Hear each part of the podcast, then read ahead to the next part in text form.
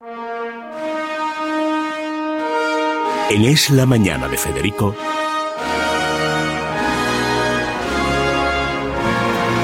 Preguntas a la Historia con César Vidal y Federico Jiménez Los Santos. Y esta vibrante música de Éxodo no puede venir más a, cuento. Ciertamente, No, ciertamente. César, porque vamos a hablar de un judío Cierto. llamado Jesús, Jesús, sí, sí. Que nació, mm, No sabemos muy bien. decimos, el 24 de diciembre a las 12 en punto de la noche. Dice, bueno, vale, como punto de partida no está mal. está mal, o no de llegada. Ahora bien, la historia suele ser más complicada. La historia es más complicada porque en realidad desconocemos la fecha del nacimiento de Jesús por varias razones. La Navidad no se celebró durante los tres primeros siglos del cristianismo, en parte porque se desconocía la fecha y en parte, y esto tiene mucha lógica, porque en realidad las celebraciones cristianas estaban sobre todo centradas en la muerte y en la resurrección de Jesús. Esto incluso se ve en los evangelios, es decir, de cuatro evangelios canónicos, todos cuentan la muerte y la resurrección de Jesús. El nacimiento de Jesús solo lo cuenta la mitad, que es Mateo y Lucas. Es decir, que hombre, el nacimiento tenía importancia porque si no, no hubiera producido después Sí, pero la pasión, la muerte y la resurrección. y la Efectivamente era eso. De hecho, la fecha del 25 de diciembre se menciona por primera vez en el año 324, es decir, casi 300 años después de la muerte de Jesús, y no fue fiesta hasta el siglo VI con Justiniano. Es decir, ya Justiniano decide que, bueno, que la Navidad es algo serio, pero estamos hablando ya del siglo VI, y la impone como fiesta oficial. ¿Por qué se elige el 25 de diciembre? Que hay que decir que fue una cuestión discutida y que todavía sigue discutida en las distintas confesiones cristianas y no otra fecha.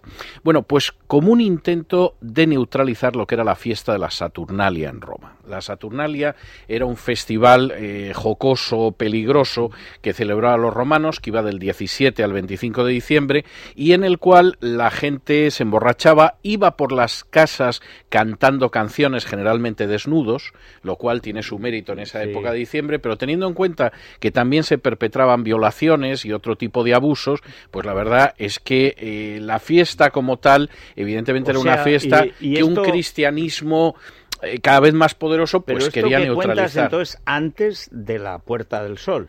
Antes O de la Puerta del todos Sol, sí. borrachos, cantando, etcétera, Exactamente, era cantaban, iban por las casas e incluso, y esta es otra de las costumbres de la época, se intercambiaban regalos y consumían galletas con forma de seres humanos. Y esta era una fiesta, por cierto, Fíjate. tengo que decir que en el Julio César de Shakespeare aparece la famosa carrera en la que participa Marco Antonio desnudo y César le pide que toque a Calpurnia de paso a ver si la deja embarazada porque Calpurnia era estéril y no había Sí. manera de que se quedara embarazada y Julio César quería tener una hija con ella. Entonces, estas eran las fiestas Saturnalia. Como uno se puede imaginar, claro, para la población cristiana de Roma lo de las fiestas Saturnalia era un escándalo y se intentó neutralizar, contrarrestar, bueno, pues con la idea de una celebración que fuera una celebración importante como era el nacimiento de Jesús. Es decir, que una celebración o una fecha ya existente como fiesta Exactamente. se cristianizaba exactamente. y se civilizaba, se vestía. A los se vestía golpes. por lo menos. Tengo que decir que si bien esto tuvo éxito en la mayor parte de Occidente, bebidas y canciones aparte, en Roma no tuvo éxito. Es curioso que en Roma todavía eh, he localizado en 1881, que es casi ayer por la noche, una queja de los habitantes del gueto judío de Roma que sufrían durante la fiesta de Navidad lo mismo que se sufría en la época de la Saturnalia, lo que me hace pensar que durante todo ese tiempo en Roma les daba igual que O sea, fuera que la Navidad o la Saturnalia asaltaban los guetos y, y cosas de este tipo, o sea que no hubo mucho éxito. Pero en el resto del mundo ese proceso mm, civilizador, por decirlo de alguna manera, sí que tuvo éxito. Es decir, las canciones se convirtieron en villancicos, eh, la bebida y la comida se convirtió en una celebración, o sea que de alguna manera la fiesta se, se civilizó un tanto. Hubo discusiones en otras partes del mundo cristiano porque lo del día 25 de diciembre en aquellos lugares donde no existía la fiesta de la Saturnalia y no había que neutralizarla, no veía la necesidad. Y esa es la razón de que, por ejemplo, en todo el Oriente la fiesta de Navidad se celebre el 6 o el 7 de enero. Incluso no- Día lo de los Reyes, los Reyes que aquí son los Reyes. Día que concretamente en Occidente antes de la Saturnalia, antes de querer sustituir la Saturnalia por la Navidad, fue cuando se celebró durante algunos años la Navidad, es decir, el 6 de enero. Y al final se decidió que, bueno, como el 6 de enero ya era popular en relación con el nacimiento de Jesús, pues se colocaba una fiesta relacionada con los magos y quedaba divinamente. De hecho, eh, la Iglesia Ortodoxa Armenia, por ejemplo, lo celebra el 6, hay otras iglesias ortodoxas que lo celebran entre el 5 y el 7, a escoger alguno de esos días, y por supuesto en el caso de Occidente, tanto católicos como reformados, pues han celebrado el 25 de diciembre. Pero en cuanto a la fiesta, está claro que está confuso. Está claro que no es. Pero eh, sí tenemos datos históricos de la muerte de Cristo eh, y por lo tanto a partir de ahí se podemos saber cuándo él nació. Bueno, vamos a ver, yo creo que ahí sí que hay una fecha, o sea, sí podemos decir cuál fue el año del nacimiento de Jesús, con bastante mm. seguridad y yo diría que la época en la que nació con bastante proximidad también, es decir, no fue el 25 de diciembre, podrían citarse más argumentos a favor, es decir, en Belén hace un frío que pela y era imposible que estuvieran los pastores de noche al raso con las ovejas, etcétera, etcétera. Es decir, estas son una serie de argumentos que se han dado y se sabe cuál es el origen. Ahora, ¿cuándo nace Jesús? Pues no nació en el año 1, porque no hubo un año 1. Lo que hubo fue un monje que se llamaba Dionisio el Exiguo, que hizo un cálculo y lo hizo mal y además colocó un año 1. Claro, como era exiguo. Exiguo además, pues no, era, no era muy inteligente. Eh, Vamos a ver, Jesús por fuerza tuvo que nacer antes del año 6 porque es cuando muere Herodes. Y sabemos que Jesús vivía todavía cuando nació Herodes el Grande, es un dato que aparece en el Evangelio de Mateo y está confirmado además por Lucas y por otros autores. Y curiosamente, antes del año 6, concretamente en el año 7, es cuando se produce la supernova que es el astro de Belén y que ya en su día Kepler lo supo identificar. Porque además la supernova efectivamente tiene una trayectoria que coincide con lo que aparece en Mateo. Es decir, primero se ve en Extremo Oriente, es decir, se ve a la altura de Persia, eh, posiblemente a la altura del mes de septiembre, desaparece, con lo cual los otros que han visto la supernova y se han puesto en camino hacia el lugar donde tiene que nacer el Mesías, se encuentran con que desaparece y dicen, bueno, ¿y aquí cómo seguimos? Es decir, vamos a llegar hasta Judea y a partir de ahí nos enteraremos y van a ver a Herodes y luego vuelve a aparecer que coincide con la supernova precisamente cuando de pronto vuelven a ver la estrella y entonces van hacia Belén buscando al niño y luego volvía a desaparecer y aparecía otra vez. mago le decía, te lo dije, te lo dije, te lo dije, que, iba a volver que, seguir, había que seguir y mira cómo ha vuelto a aparecer. Bueno, pues esos datos que parecen curiosos por, con la historia de, de ese astro que aparece y desaparece está confirmado. Kepler identificó muy bien la conjunción y efectivamente eso fue en el 7 antes de Cristo. Es decir, sabemos que Jesús nació en el 7 antes de Cristo, aunque parezca paradójico.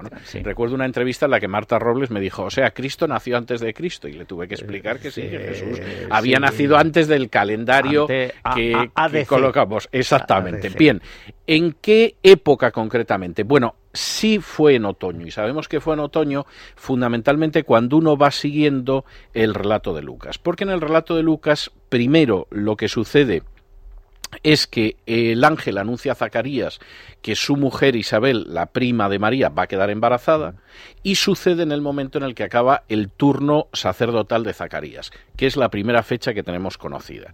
Luego sabemos los meses de embarazo que hay entre ese momento en que queda embarazada Isabel y el momento en el que María va a visitarla porque se ha quedado ya embarazada. Se suma hasta los nueve meses y llegamos hasta el otoño. Esto tiene su gracia porque si Jesús efectivamente nació en otoño, que es lo que parece indicar, no nació en Navidad, pero sí fue concebido en la época de Navidad.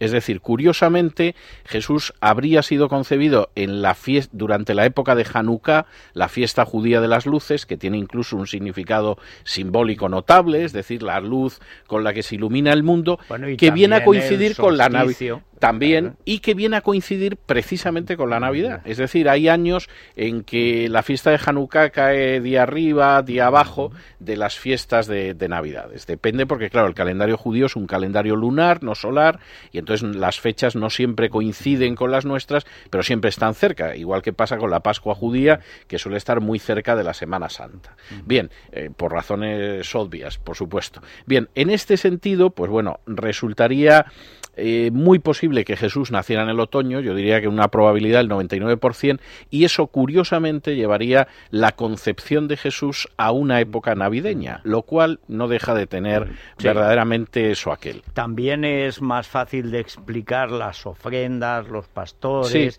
porque es una época en otoño, de la exactamente, exactamente. que es cuando le dan todo y además como hay abundancia, pues también se compadecen del que no tiene nada, para el niño, pues tenga, les dan de todo. Lo cual tiene mucha lógica también. toda la lógica del mundo. Bueno, yo he escogido una canción de 1965, una grabación de cuando existía todavía Hispavox, que es una versión muy especial del que posiblemente es el villancico más popular de todos, por cierto, escrito por un judío es verdad que estaba eh, casado con una cristiana, pero él era judío, se sentía muy judío y muy, o sea, muy americano y muy identificado con la Navidad, a pesar de que siempre fue judío y había nacido en Rusia. Se llamaba Irving Berlin y esta es una versión peculiar del año 65.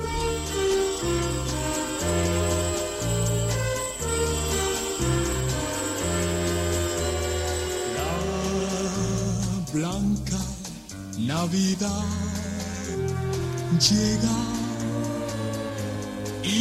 nos alegra el corazón.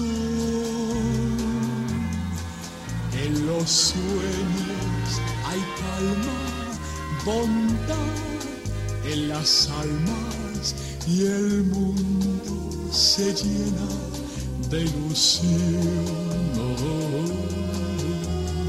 Oh, blanca Navidad, sublime inspiración para el mundo.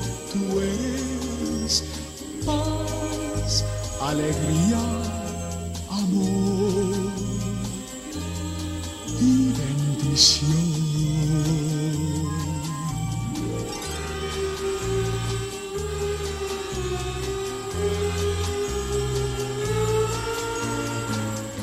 una sublime inspiración para el mundo. Tú eres paz, alegría, amor y bendición.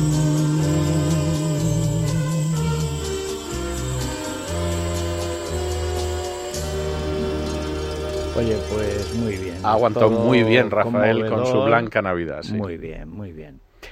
Viajes el corte inglés nos lleva a esquiar y además es que ahora vamos a hablar precisamente de los que no esquían demasiado bien o incluso los que esquiando muy bien tienen algún que otro problema. Bueno, porque se creen que esquían mejor de lo que esquían. Eh, a veces hay que ponerse en las mejores manos. Si viajes al corte inglés, sin duda es garantía de buenas pistas, de buena calidad de nieve y de todo lo que nos importa a la hora de practicar este deporte.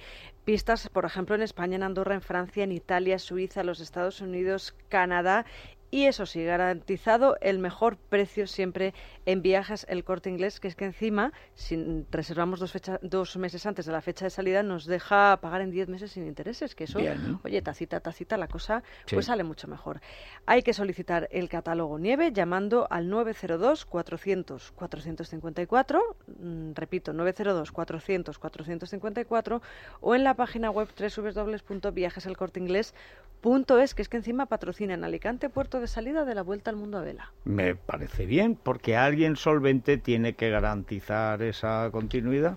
Una pausa muy breve y vamos a atender lo que antes le hemos dicho al rey, que lo necesita, porque en cuanto se vea un poco mejor, ¿qué hace? Pues se tira una cuesta abajo con el esquí, se rompe la crisma y tenemos otro problema. O sea, vamos a ir con las lesiones de esquí las frecuentes, qué huesos se rompen, qué huesos no se rompen. ¿Y cómo evitarlas? Eh, Wonder.